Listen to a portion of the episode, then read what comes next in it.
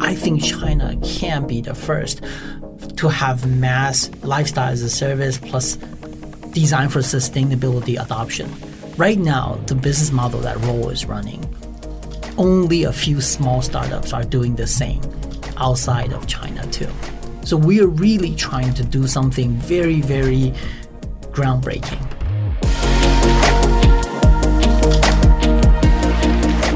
Is a world of planned obsolescence. Products are designed so that they'll break easily. What we are trying to do is reverse the economics. People are trying to sell um, because of short-term capital market pressure, earning pressure. So why don't we do renting or subscription then? And then our economics is then reversed, and our interest is to make sure that all the resources last as long as possible, rather than the you know to produce one new generation every year.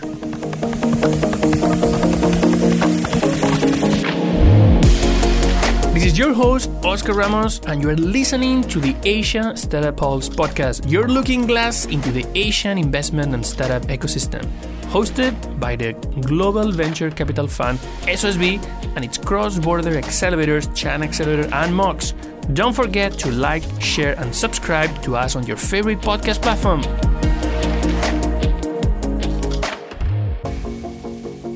Welcome, everybody, to another episode of the Asia Startup Pulse. And today, our guest is Johnson Yeh, founder and CEO of Roll. Johnson, welcome to the podcast. Hello, very nice to meet you, Oscar. Okay, Roll is the world's first lifestyle as a service company, LAAS. Before founding Roll in 2019, Johnson led Riot Games in China, Southeast Asia, and Japan. Having accomplished his goal of transforming the gaming industry, Johnson is now turning his attention to his long term passion circular economy and sustainability. He founded Roll to provide consumers with a more sustainable and convenient lifestyle, starting with a subscription based home appliance service. Johnson, this is a very interesting uh, change because you actually started in the sustainability and then you went to gaming to eventually come back to sustainability again. What was your thought process during that transition? Yep. Well, it's a very long and loaded question. Uh, so, when I started sustainability, it was 2010 when I was in McKinsey.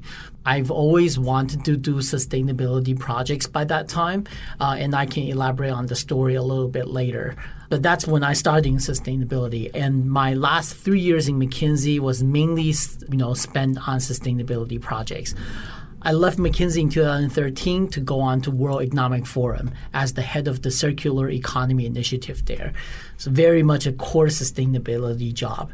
And then What was year was that? uh, 2014. So I, I stayed in World Economic Forum for just over a year, uh, left in 2000, early 2015 to go to Riot. So in fact, I would say most of my career path is sustainability related with the Riot experience actually, you know, the, I guess the divergent path. I mean, this is, again, I said, a long story. I want to start explaining this by explaining my passion. So I have three passions in my life. First is climate change and sustainability issues. Second is innovation and entrepreneurship. And third is I really want to do something for my homeland, which is China, Taiwan. So I've always wanted to do something that can have all these three passion or my own missions converge. But it was really hard because, uh, you know, in my role in Riot, I was very, very deep into entrepreneurship and innovation. But I couldn't do really anything about climate change. So, you know, there has always been something that like feels like it's missing. There's a part of me that's missing and I've been looking for that part. And then it's end of 2018 when there was a gaming company came to me with a big offer and asked me to join them. And that triggered a soul search. That triggered me to ask myself, what do I truly want in my life? And then I spent a month talking to all my mentors, my relatives, my parents, the closest people to me. And then I realized that I want to spend my life not earning more money. I want to make a real impact. I want to do something that can cover all three of my passions. So at the end of November 2018, within the day, I turned down the offer. I went to Riot's CEO and told him that I will work for you for 12 more months.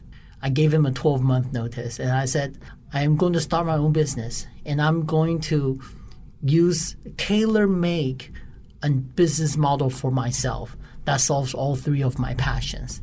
So that's the story of you know how I started Roll. Where does your passion for sustainability come from? Because it is really something that um, that was at the beginning of, of your of your career, and then it kind of like seems to be the missing piece mm-hmm. in, a, in, in this this life that you were having and when you were at Riot. Where, where does it come from? Yep. Um, I would say it's accumulated over a long time. It started, and I remember this clearly in 2006. I was doing a project in McKinsey in the US. I was flying back to China. And on the plane, I bumped into this documentary called Inconvenient Truth. I saw that movie. I'm like, holy shit the world is in trouble. Someone has to do something about it. And then for the next few years, I started to read more. I started to care about this type of topics. In fact, I took a 16 month sabbatical from McKinsey at that time to get a PhD in Peking University, Guanghua School of Management. I really was trying to do something around sustainability at that time. My major was strategic management. I found a professor who was doing, you know, like green sustainable strategy and then he's not too interested in that area so i ended up couldn't do anything in my phd about this area but when I went back to McKinsey in 2010, um, I told McKinsey I want to actively pursue the sustainability path. We're like, all right, it doesn't have a lot of clients, but if you want to do it, do your best to try. And I finally got a sustainability project, a solar project at the end of 2010. And I just remember the feeling of me waking up every day, the feeling of accomplishment, the sense that I am doing something that can help the world. That's something that I never experienced in my three plus years in McKinsey by that time. And I feel like, you know, there are these aha moments in life where you feel like you have found a true passion. It's like finding your true love, right? Sometimes you see this person and that at first glance you know this is it. That's like the feeling that's like, wow, I've never had such a good time working on a project. I feel so motivated and I'm driven by passion. So I continue to look for sustainability projects over the next few months. I worked on a few of them. It all felt the same. That's like, you know, it's like using dating as the, you know, corollary. I mean, it's like you found the right one. So that's the time where I felt like, all right, this is it. Sustainability and um, you know, climate change issues is what I want to spend the rest of my life working on. There's a lot of definitions out there. I think slowly the world is getting to something more more clear on on um, on sustainability, but still the so-called greenwashing is uh, is out there as a risk. What is your understanding of sustainability? What is your definition of sustainability, and, and how do you see that concept being very different in the East and the West? So there's a few parts of it. My definition of sustainability it's very broad. So in general, anything that's climate change related, which means greenhouse gas emission related. Anything that saves greenhouse emissions, saves resources for the world, make lowers the climate change impact, slows us from uh, you know global warming. I will say all of those are sustainability. And uh, what I am working on is one area of sustainability is circular economy, which is what I started working on when I was in World Economic Forum. Now, what's the difference between East and the West? I would say this the West in general has a much higher consumer awareness about sustainability. The companies care a lot more. I mean, but that also, that's also due to the development stage of you know the different economies here in China, I would say that people, you know, say they care, but are they willing to really pay a premium for sustainable products? The answer is still for vast majority of the population a no. So I would say that's the part where you know the Western world and the Eastern world is still a little bit different. The company's awareness is much lower. Um, you know, I've been talking to a lot of companies, very large local companies do you have an ESG or sustainability officer? And I mean, the majority of them don't have it.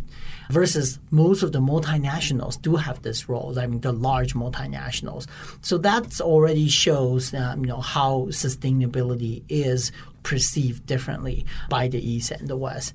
And then last but not least, I want to talk about a little bit more about circular economy. Circular economy actually has been China's plan for a long time. But then, you know, the depth of understanding of the concept of circular economy is still much stronger in the West, especially Europe, with best practices, uh, you know, all around Europe, especially in countries like, for example, Netherlands. Versus here, people talk about it, but you know, do you, do people really know what circular economy stands for here? I would say that you know we're still a bit far away one of the things that uh, China has been very strong is in all of these like share services, where sometimes you don't own, you just rent what you need when you need, and it's really an on-demand type of uh, of service. So is that one of the main like uses or, or pushes of circular economy in China, and, and how is this different than other parts of the mm-hmm. world? So simply put, yes. Let's say all the sharing economy, that things that's happening is part of circular economy in our you know classical definition because it raises the utilization of the assets. And then you know let's say i have no clue how many shared bikes out there in, in china but because it's so convenient people like me don't need to buy a bike anymore. I literally bike probably once or twice a day but then my demand is everywhere. I you know i go to one place take a car to the next place. I don't want like one bike right? The entire system is perfect so i can use a bike whenever I want to, and then therefore I don't need to buy a bike. So circular economy, uh, a big part of it is about assets being better utilized and then lasting longer, can be recycled, can be reused, or even just remanufactured or maintained, so that the, re- the resources don't go to incineration plants or go into landfill and just go out of our system forever. So sharing economy for sure is part of that because it raises the asset utilization. Think about a typical bike. You ride it for maybe 20, 30 minutes a day. That's it. Utilization extremely low versus an average like Meituan bike can probably be used a lot more, um, you know, higher uh, utilization. So it does help. And then once people have a better adoption of the idea of access or ownership, it will make you know circular economy idea easier to spread. And that's in fact what Roll is doing, right? We are designing a product using disruptive ways so that the product itself is designed for sustainability, but you need to couple it with the right business model, which is access over ownership, subscription, and then this proliferation of sharing economy does make people adopt to it more quickly. So that is for sure one plus factor for us to run a circular economy startup here in China. What other areas are you seeing where, where actually there might be a potential for this to change. No? In, in, in the case of, of Roll, no? and it could be maybe good to, to talk about that because we described initially the, the company as a lifestyle, as a, as a service. But maybe it's good that before we get to talk more about your own experience, you can maybe elaborate a bit more and introduce us what is the value that Roll brings to the users. Sure. And then th- let me answer this in two parts then. Um, let me first use my own words to articulate what Roll is. And then I'll explain to you the economic advantage that we bring. So, first, ROLL, it stands for the revolution of environmental home lifestyle. So, essentially, what we are is lifestyle as a service brand, where every product in our brand is designed using sustainability and circular economy principles. And then we are a subscription only company. So why are we doing this? Because this is a world of planned obsolescence. Products are designed so that they'll break easily. That's how fast fashion, that's fast moving consumer goods, that's how, you know, 3C products, home appliances all become fast moving because companies want to sell more. So they use they manufacture more, use the resources to convert them into earnings. At the same time, the planet has unlimited growing population and limited resources. We're going to have about 10 billion population by 2050. We have in the next 50 years, we have about 30 elements on our periodic table that we're going to exhaust at our current pace. So we some things got to change. So what we are trying to do is reverse the economics. People are trying to sell um, because of short-term capital market pressure, earning pressure. So why don't we do renting or subscription then? And then our economics is then reversed, and our interest is to make sure that all the resources last as long as possible, rather than the you know to produce one new generation every year. So that's we try to make this change by di- using a disruptive business model plus you know a way new way of designing products. So that's how design for sustainability and lifestyle as a service, which is a subscription model, fits in together. Now to the second part of the question, which is what benefit do we bring economically? First of all, better service. Think about used to be a world of packaged software you buy the software and then you know um, there's some customer service but that's it. Uh, essentially what we're doing is providing product as a service which is like what saas is doing now right? Saas much lower churn higher lifetime value higher brand loyalty. We're trying to do the same with hardware. So better service lifetime warranty better consumer experience enabled by iot gets all your long-term information so you have you know but you have better understanding of these customers you can better uh, offer them tailored service. That's one. Next is we actually save a lot of resources which is a lot of cost of goods sold versus a traditional model. Let's just say a market leader xiaomi. When does a xiaomi let's say air purifier break? A lot of times is you just don't use it anymore. It just sits in your room idle a lot of, I mean, you know, so many of us have idle phones, idle home appliances in our closet, you know, in our attic, whatever. That's one scenario. Another is there's just one component that breaks. But because it's so cheap, you don't repair it anymore. You just throw it away and buy a new one. And that's when 8 kilograms, 10 kilograms of resources become electronic waste. And then what we're doing is trying to reverse that. So instead of throwing the whole thing away, we just change or replace the break broken component or upgrade whatever needs to be upgraded so that we use one tenth, one twentieth the cost to make sure the machine can last much, much longer.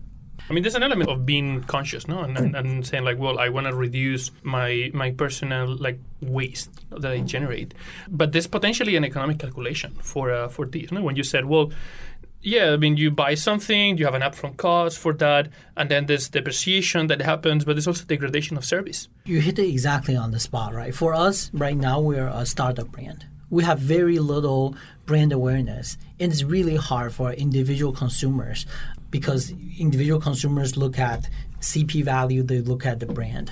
And then we don't have that right now. So on the consumer side, what we can really focus on is those very enthusiastic sustainability people. Know, yes, economically, I mean, we still create value for them, but it's it, the education path for that is way too long. So in the you know very short run, right, while we try to build our brand, build our community, we are doing a bit more focus on the to B side. We convince the companies that you know our product makes a lot of sense. So how do we convince the companies then? Um, first of all, we look for a good use case. And in this case, for our air purifier, what is something with a huge amount of demand for air purification um, that you know everyone is um, you know have a very structured demand. Um, it is like newly decorated offices and newly decorated stores. They all have the need of you know cleaning out the formaldehyde for all the you know bad smell from the decorating. It comes from the paint. It comes from you know glues. It comes from your furniture. Blah blah blah. And then, but it only lasts a few months but if you can have a very efficient way of cleaning out that air, then you can move in earlier and save you a lot of rent. So then we decided that in the beginning we're going to focus on this newly decorated offices and stores business while we build our brand.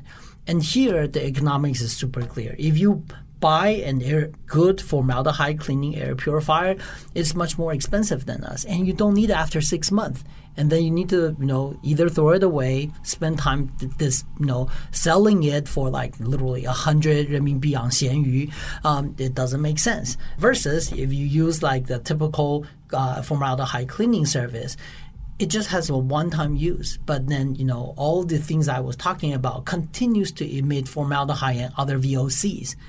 So we believe that our air purifier, bakes, uh, you know, because it's a short-term demand, really solves this problem. So we're really solving a true business pain point here, and that that is what will uh, you know help us survive and build our brand in the short run while we continue to build the long-term lifestyle as a service aspirational brand it is a multi-year transformation journey to get people to understand the magic and the impact of circular economy. We hope you're enjoying the episode, and if you're an entrepreneur building a cross-border business, feel free to contact us at chinaaccelerator.com or mobileonlyx.com. I mean, definitely one of the key players that in China always have a very important role in, in any change or, or transformation has always been the government. And in the in the new five year plan, green tech are, is a big element of, uh, of that. No, and uh, I do I do believe that circular economy targets are also quite relevant. How are these potentially enablers for the whole industry? And, and and can you share what I mean? Is there anything that is particularly exciting from you in that plan? Mm-hmm. There are a few things that's very exciting for me. The fact that we will be carbon neutral uh, by 2060 is very exciting. The fact that we, uh, you know, just last month we finally have a unified carbon trading system, that's also exciting. But if you look, uh, you know, my assessment of the government's understanding of circular economy is that there's still a lot more to go. Um, you know, we still talk about how to make marginal improvements better recycling, low, better recycling sorting technologies, better city infrastructure. We're still very much stuck in the how to improve things marginally in the linear economy world in the current, let's say, documents or recommendations by the government. And then, you know, I think it's it will still take some time for government, um, you know, to understand that outside of trying to improve on the current linear economy regime, there is an option to quantum leap that and then start with you know this lifestyle as a service model coupled with design for sustainability. Build internal closed loops that resources have no leakage a great example, right, is people talk about recycled materials, for example. It's because you have so much wasted, you know, material, then you need to recycle them and reuse them, or you know, compostable um, like plastics. But if you have a closed loop, you don't even need to think whether it's compostable or not because you control the material stream. And then, you know, the worst worst you can do is recycle them and reuse them rather than to decompose them you have no plastic problems if you carry out your internal closed loops well enough. And I think we need, you know, to educate the consumers and even the relevant state policy stakeholders that there is a chance to, that we can quantum leap this. But it will take um, more drastic, let's say, you know, policies for this to happen. But without that, I am still using, you know, innovation to try to change this whole thing, to try to make this quantum leap. I mean, there's definitely one. There's one area where China has shown the ability to to make a change has been in the adoption of technology. I mean, we, we've seen companies here, like people went here from the use of uh, currency, cash to digital payments exactly. with barely no use card. of credit cards. We've seen a transition from uh, I don't have a phone to have a smartphone, the adoption of, of uh, transportation and vehicles, on electric vehicles of all sorts of time type have been really a, a reality in this part of the world. In some of those areas, China has shown that you know some of the expertise that was developed here could potentially be an inspiration for other parts of the world, and and, and areas that, that had an existing legacy infrastructure, obviously take more time because I mean when you have something that works, there's more resistance to change than when there's nothing and suddenly somebody brings anything. You know? So you've seen a lot of emerging markets, Southeast Asia, Africa, where the penetration of digital payments is pretty high, and, and there's a very interesting inspiration coming from the whole experience in uh, in China. How do you see the sustainability model in China and the initiatives in terms of sustainability in China being lessons that could be relevant for other parts of the world? Mm-hmm. Great question. I would say, uh, you know, China's like policy, for example, on uh, electric vehicles. I mean, it's pretty advanced. Um, but then, you know, like there's many European countries that's you know doing even uh, more aggressive cutting, blah blah blah. I mean, China does have an inspiration. Um, you know, like between peaking of the carbon emission to carbon neutral taking only 30 years. That is definitely an aspiration. Europe, US is taking like, you know, on average 50, if not more years. So there are many areas that I think China is aspirational. But on the sustainability side, right, I would really say that right now there's no super, super notable example. And we want to be that. I think China can be the first to have mass lifestyle as a service plus design for sustainability adoption Right now, the business model that Roll is running, only a few small startups are doing the same outside of China too. So we are really trying to do something very, very groundbreaking. And I think this is an opportunity where China can potentially again quantum leap, you know, this traditional linear economy infrastructure and then do something really great and pioneering for the rest of the world. Yes, being the first you have the highest chance of failing, but also the you know greatest benefits if you can be successful, and that's what I'm working towards. That's great. I'm pretty sure that as, as being a front runner, you get to see a lot of things. You get to see a lot of opportunities, which particularly in China becomes very challenging because you see so many things that you really need to have discipline and focus to really spend the time to to iterate and to make things work because there's always a lot of moving moving pieces what opportunities are you observing right now that you think are potentially new areas where entrepreneurs could launch new projects? Are those like very busy areas? You were in the gaming space, and I cannot think about a busier area where competition is more, more, more difficult. At least for the projects that uh, that we've we've explored as part of our our investment activity.